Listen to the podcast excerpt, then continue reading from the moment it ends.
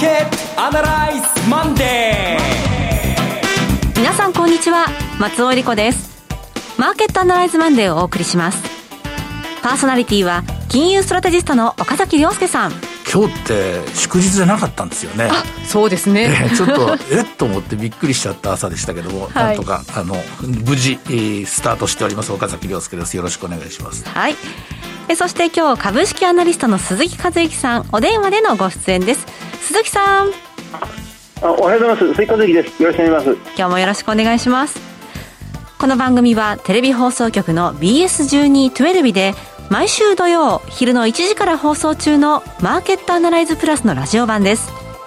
海外マーケット東京株式市場の最新情報具体的な投資戦略など耳寄り情報満載でお届けしてまいります。さてニュースが毎日毎日いろいろ出てきますね。えだけど今日の私のあの祝日ボケからしてそうなんですけども、はい、あのアメリカの大統領選挙の話もういいやと思ってスイッチ切っちゃったら 急に気が楽になりました。で落ち着いて経済統計とか今日も機械受注統計しっかり読んできてましたので、はい、えー、その話も後で、えー、おお伝えしたいと思います。あの討論会15日に2回目のが予定されてましたけどこれもオンラインが嫌だということでトランプ大統領側が断ったという。もうやんなくていいでしょ、もう見たくもないし 22日も何だったらやんない方がいいんじゃないかなと思ってるんですけどももうあもう早く11月3日の投票来てくんないかなと。今そう思ってる。大統領選挙のことは一旦忘れて、何をやってるかっていうと私は今日本経済を、えーまあ、コロナの中でどうなってるのか大体形が見えてきたのでですねそっちに注力しているところであります、はい、これマーケットにとっては良かったんですか？それとも悪かったんですか、うん、あの大統領選挙があの討論会がないことが、えー、討論会ないこと良かったんじゃないですかね、うん、あのつまりだマーケット一番困るのは不確実性なんですね、はいだから一応バイデン候補が今優位で、えー、優位といってもまあ絶対的な勝利ではないんですけれどもね、勝ちそうだという感じで、このまま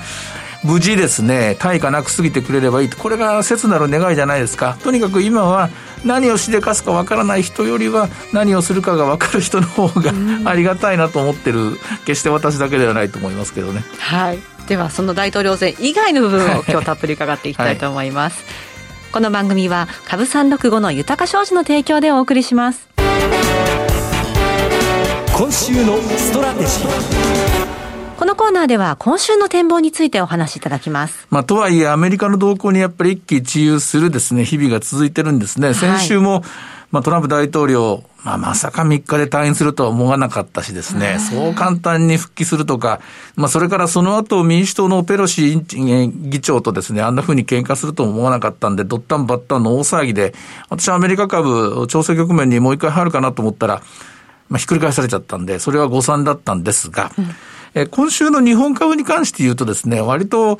えー、わかりやすいっていうの見ますかね、シンプルな見方でいいんじゃないかと思うんですが、はい、今週はですよ、あくまで今週は日本株は利益優先の、利益の確定売りですね、こちらが優先して、一週間の動きで言うとですね、まあ、やや下がっていく展開なんじゃないかなと思います。理由は簡単でですね、え特に差したる材料もないな、ない中ですね、今日まあ安川から決算が始まるんですけれども、始まっているんですけども、統計的にはやはりめぼしいものは、いいものはあまり見えません。で、先週のマーケットが、まあ若干上昇しましたが、それ以上にですね、特筆すべきことは、ボラティリティが随分下がったんですね。今日も19ポイント台まで、19.19まで今下がってますね。これ1週間で急激にこんなにボラティリティが下がるときというのは、大概ですね、えー、ちょっと一回様子見になると言いますかね。あの、ボラティリティもまた、まあ、そうですね、株価が、なんでしょう、体温としたらこっちは血圧なのか、いずれにしても重要なバロメーターの一つなんですが、急に動いちゃうとですね、ちょっとクラクラっとしちゃうので、急にボラテリティが下がったことで、今週はそちらに押される展開になるだろうなっていうのが素直な日本株の見方です。はい。ただ、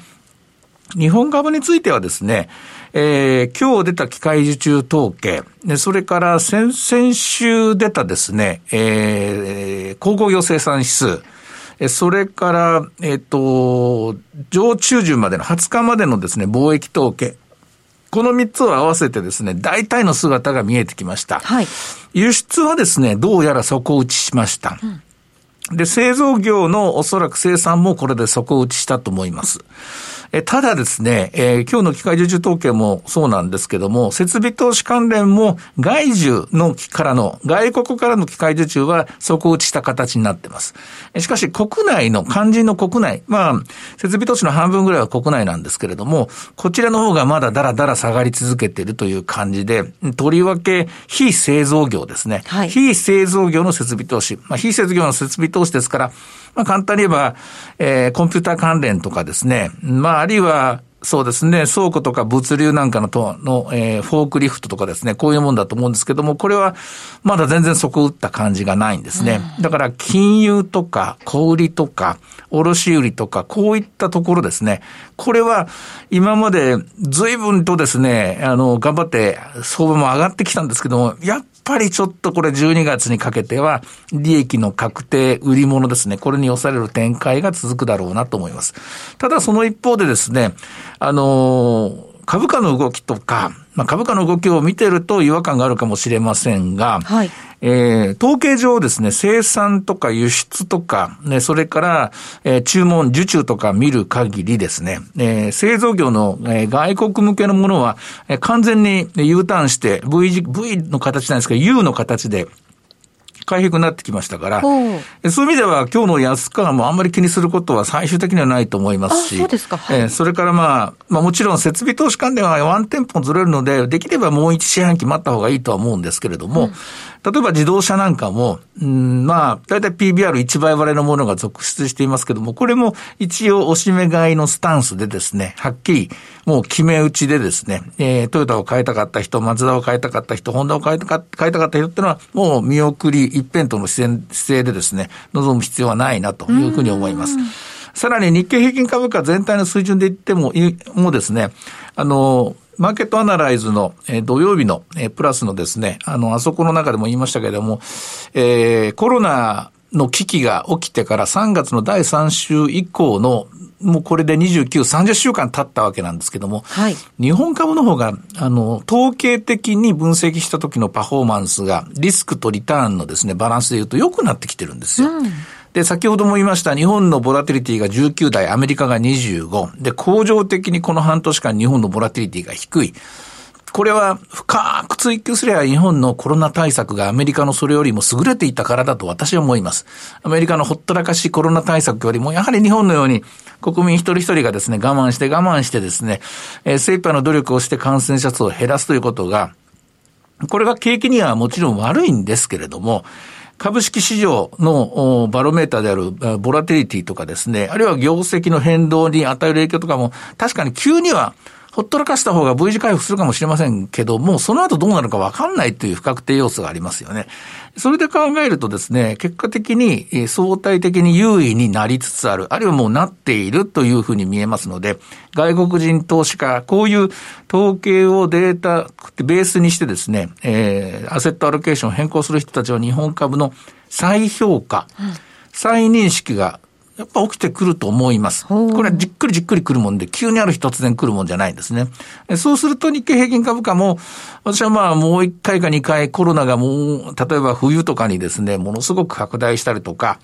まあ、あるいはどっかの企業が破綻とかに追い込まれるような事態になると、2万円割れとかとんでもないことが日本株に起きるんじゃないか、みたいなリスクを、あの、恐る恐ると言いますか、こう、おどおどおどしながらマーケットを見てたんですけども、どうやらそれはなさそうだと。つまり日経平均株価の、えー、下値目処と言いますかね、こちらの方が少し切り上げて、見ておいていいんじゃないかなと思いますね。うん、まあ、どうでしょうね。最近のチャートを見てないんですけど、22,500円ぐらいのとこですかね。安倍さんが、が辞めになる時の、あの辺ぐらいまでで、とりあえず見てていいのかなと。今までよりは少し楽観度を増やして、えここから中長期の日本株投資ですね、え望んでいっていいのいいのじゃないかなと、そんなふうに思います。鈴木さんはいかがでしょうか？あのそうですねあのあのそそういう岡崎さんほど精緻なあのデータに基づくっていうあの分析ではもちろんないんですがあのただあの最近よくマーケットで先週までの動きであの皆さん思っていたりあるいは口にしたり、えー、しているのはあの日経平均というか東京市場はアメリカがあの下に触れてもそんなに下げなくなってきているなというのをずいぶん感じることが多くなってますよね、はい、あの数字の上でもそれは出てるやっぱりそれはあのニューヨークダウと、あるいはナスダックと日経平均という、まあ、トピックスでもいいんですが、そういう比較でいうと、あのやっぱり日本の株価指数はバリュー株指数なんですね、うん、バリュー株でたくさん構成されている、あの日経平均の225銘柄の半分近くが PBR1 倍割ってるとかですね。でところがニューヨークダウは30銘柄しかありませんけど、まあ、これはもうほとんどグロース株、成長株、まあ、バリューっぽいものはどんどん外されて、えー、新たな、まあ、元気の良い、えー、新しい会社がどんどんどんどん採用されている、はい。まあ、ナスダックなんていうのはもう最たるものであると。でグロース株が確かに GAFA、あるいは日本のマザーズのように、もうとんでもなくこのコロナ危機の中でも売り上げを2桁成長させているような企業が、これまでこの半年、3か月、とんでもないパフォーマンスを今出してきているところではあるんですけど、えあの二極化で置いていかれてしまったようなそのいわゆるバリュー株、1対9とか2対8のその負けてしまっているところの底堅さっていうのは確かに出てきてますね、あの足元では。あのあの華々しい上げにはとってもあのそうは言い言い切れないんですけど、はい、あの下げなくなってる、もうこれ以上売られないっていう状況で、そうそういうものがある分だけ、逆に日本株があのしっかりし始めた、まあ、特に9月1か月通してアメリカ株がハイテクを中心に調整したときは、その分、日本株の堅調さっていうのは、ずいぶんあの強く印象づけられたなという感じです。あの岡崎さんが今回、まあ、珍しくって言っていいんですかね、ちょっと楽観的でも大丈夫じゃないかというような見方になりましたけれども、鈴木さんはいかがでしょう？その何をもって楽観的かということに関しては、個々の企業のその本当にあの潰れる企業が独出するとか、ええ、そういうことに関しては私は全然ないと思いますね。日経平均は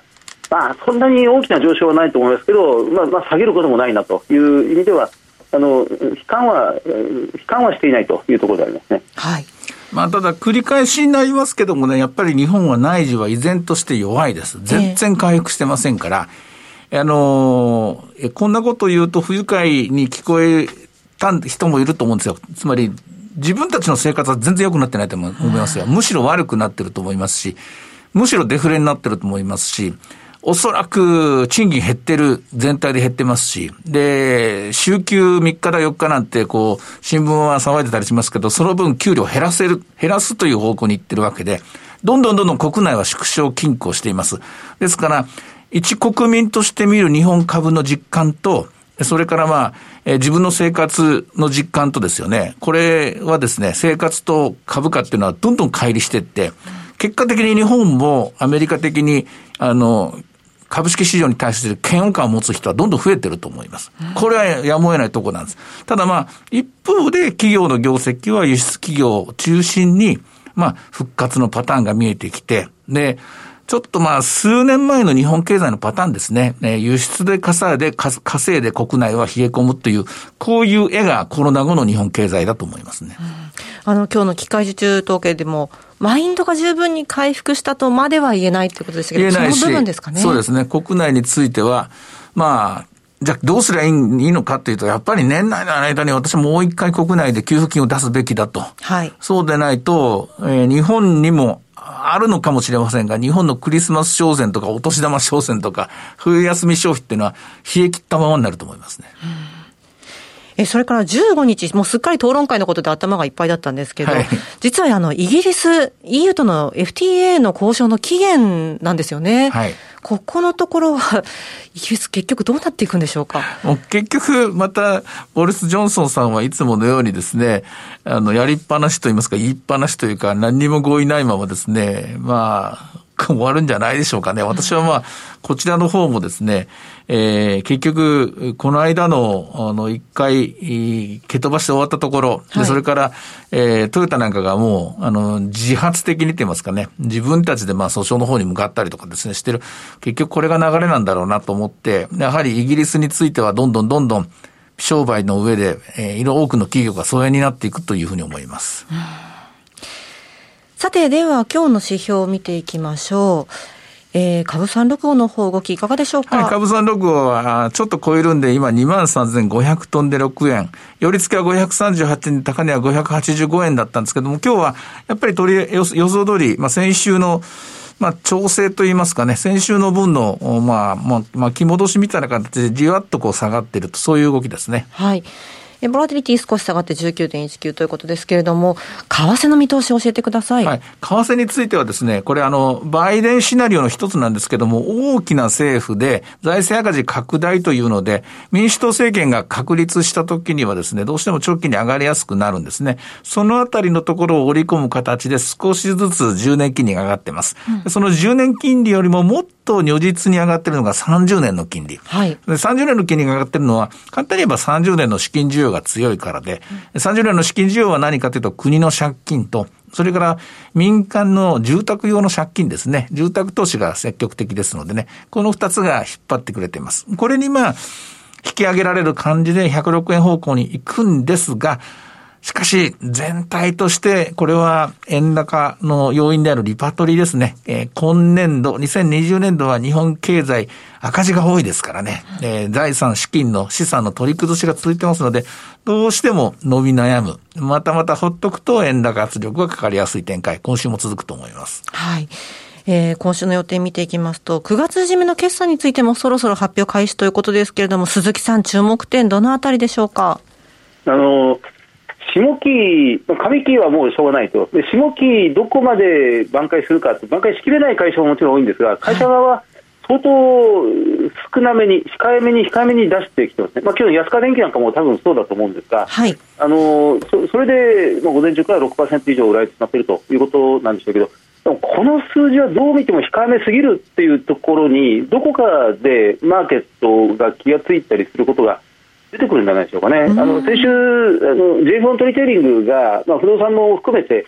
下期そんなに悪くないっていう数字を出したら、まあ、株価、ポンと反応しましたが、ただ数字の上で、その企業は控えめに出しても、ちょっと弱気な数字を出しただけで売られてしまう、ちょっと強気の数字を出しただけで買われてしまう、企業の数字を、いや、もっと出るだろうというふうに思い直すときが、どこかすぐとは言いませんけど、マーケットでは出てくるんじゃないかなって期待してるんですよね。はいえー、さて、いろいろ展望していただきました。今週末土曜日には午後1時から放送します。マーケットアナライズプラスもぜひご覧ください。また、Facebook でも随時分析レポートします。以上、今週のストラテジーでした。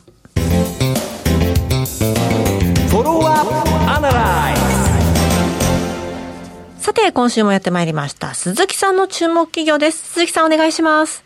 はい、あのリクシルグループです。えー、銘柄コードが、えー、5938リクシルグループです。はい、えー、っとこれは先週末の値段があ、えー、午前中の値段が1円安2211円、まあ、ほとんど動いてないという状況ですが、ただあのこの2、3週間、うん、ずいぶん静かに静かに株価は上昇してまいりました。あのこれはあの8月の早い段階で、えっと、第一四半期の決算を出したときに、えお盆前ですね、あの暑い夏の最中の第一四半期の決算が、思っていた以上に良かった、はい、で初めて、あの3か月前には出してこなかった通期の見通しを初めて出してきたので、え大きく減益なんですが、えーまあ、通期見通し50、営業利益でいうと52%減益の250億円という数字を出してきたんですが、あこれはそそ相当、まあ、控えめであろうというか、まあ、初めて出してきたということに対してプラスの方向性がマーケットでは付与されたということなんでしょうかね。はい、あのリクシルといえばすぐ思い出すのがその瀬戸金也今の社長がこれが、まあ、創業者の方に吉田会長にお、まあ、その取締役会で追い出されて、うん、で何者入りであの住省からモノタロウに行ってモノタロウを一から立ち上げて大変な高成長企業に育て上げてその手腕を見込まれて後田会長に引き抜かれたんですが、はい、まあ、わずか1年ちょっとで、まあ、逆にあの、まあ、あまりそのうまい方向に行かなかった。それが合わなかったんですよね、えーまあ、放り出されてしまった。それが外部の機関投資家からいや、あの社長解任劇はおかしいというので、うん、えー、まあ、これは、まあ、訴訟が寸前まで行って、はい、株主総会で、えーまあ、それは勝利を収めて、僅差で52%の票を獲得して、瀬戸金也社長に返り咲いたという、そういう、まあ、いわくつきの会社ですよね。はい、で、その瀬戸社長のその1年間の、昨年から今年にかけて1年間の経営改革が、本当に少しずつ着々と実り始めてる。これも大きな話題になりましたが、あの例のイタリアのこのインテリアの会社ですね、えーと、ペルニね、ペル、ペル、ペルマ、ペルマスティリーザっていう、言いにくいですよね。はい。売却しようとして、これ、はい、アメリカのシシーフィアスから、はい、これ中国企業に売却するのは、まあ、まかりならんと言って、承認が得られなかった、うん、それで売却差し止めになってしまって、それが赤字を垂れ流してしまったという経緯がありましたが、これがあの、まあ、売却しようとしたのが、これ、気に入らなくて、その瀬戸社長が追い追い出されてしまったというところだったんですが、それがも元に戻ってきて、でこの9月末にあの売却が完了したんですね、ええ、要はようようやく赤字を切り離すことができた、これ以外にも着々とその改革の手があの広がり始めていて、えー、機関投資家からの、まあ、信頼を再び勝ち得るようになってきたという状況です。あの世の中全体の流れが、まあ、3密を回避する、まあ、先ほど岡崎さんも指摘されてましたが、日本のこのコロナウイルス対策というのが、世界的に見てもうまくいっているのは、これ、確かに政策サイド、政府サイドのこの何かアクションがよくうまくいったっていうのも、どちらかというと、日本人が本来持っているこの清潔好き、うん、あるいはマスマスクをもう国民全員が強制されなくてもきちんとかけて、電車の中で窓を開けて、3密を避けて、で家に帰ってきたら手を洗う。外出先でも手を洗う。というこれが徹底されていることが大きいんですよね、はい、その手を洗うというそその水回りがこのリクシルが得意なんですよ、うん、あのイナックスを、まあ、傘下に収めていて、まあ、イナックスとトステムが、まあ、合併してできたような会社ですから。ですから、まあ、TOTO かイナックスかという水回りあるいはトイレ回りでこの水栓のこの蛇口手を触れないで水がジャーッと出てくるっていう、まあ、そこからして今強化している。あの若い方々、20代から40代ぐらいの方々が、まあ、リモートワークになって、郊外に一戸建てを構えるっていう動きが、なかなかあの金額がある住宅投資ですので、すぐにはいきませんが、少しずつ少しずつ立ち上がってきていて、うん、そういう時に水回りを強化して、このイナックスのこのえ流し、台所の流しを設置してもらう。えーまあ、相当にもメリットは当然出てるんですが、はい、そのあたりから業績の立ち直りというのは、随分期待できる。あのえっと、時価総額は6900億円、総資産が2000億円、売上が1兆4500億円で、売上はずいぶん課題なんですね、はい、まあ、買収買収で来た路線を今、転換してますので、売上はここ数年間、先々でかなり減っていくことになると思います、うん、今まだ利益はあの経営改革の途上なので、あまり出てませんで、ROE は5%台ぐらいなんですが、配当利回りで3%ぐらいが得られるという会社です。まあ、今期、第一四半期は営業赤字でしたけど、まあ、通期5割減益ですが、まあ、ここからそこへで反転の動きというのは期待できそうだなというふうに考えています。はいリクシルですね。リクシル、いかがでしょう？これね、あの、あの、ブランド力持ってるんですよ、うん、世界でね。で、なんたって日本企業で。で、これあの、コロナのビフォーアフターで、どんだけリフォームできるかだと思うんですね。やっぱりリフォームしたいなと思ってる人、この木に乗じてと言いますかな、この木を、え捉えて、その時にやはりどれだけえー、マーケティング能力高めるか。あの、むしろここ、この会社は今の時代積極的に打って出なきゃいけない会社だと思いますね。はい。どんどん海外展開も。そうですね。なされるんでしょうか。さて、マーケットアナライズマンデー、そろそろお別れの時間です。ここまでのお話は、岡崎亮介と、追加随と、そして松尾恵理子でお送りしました。それでは今日はこの辺で失礼いたします。さようなら。さようなら。この番組は株365の豊か商事の提供でお送りしました。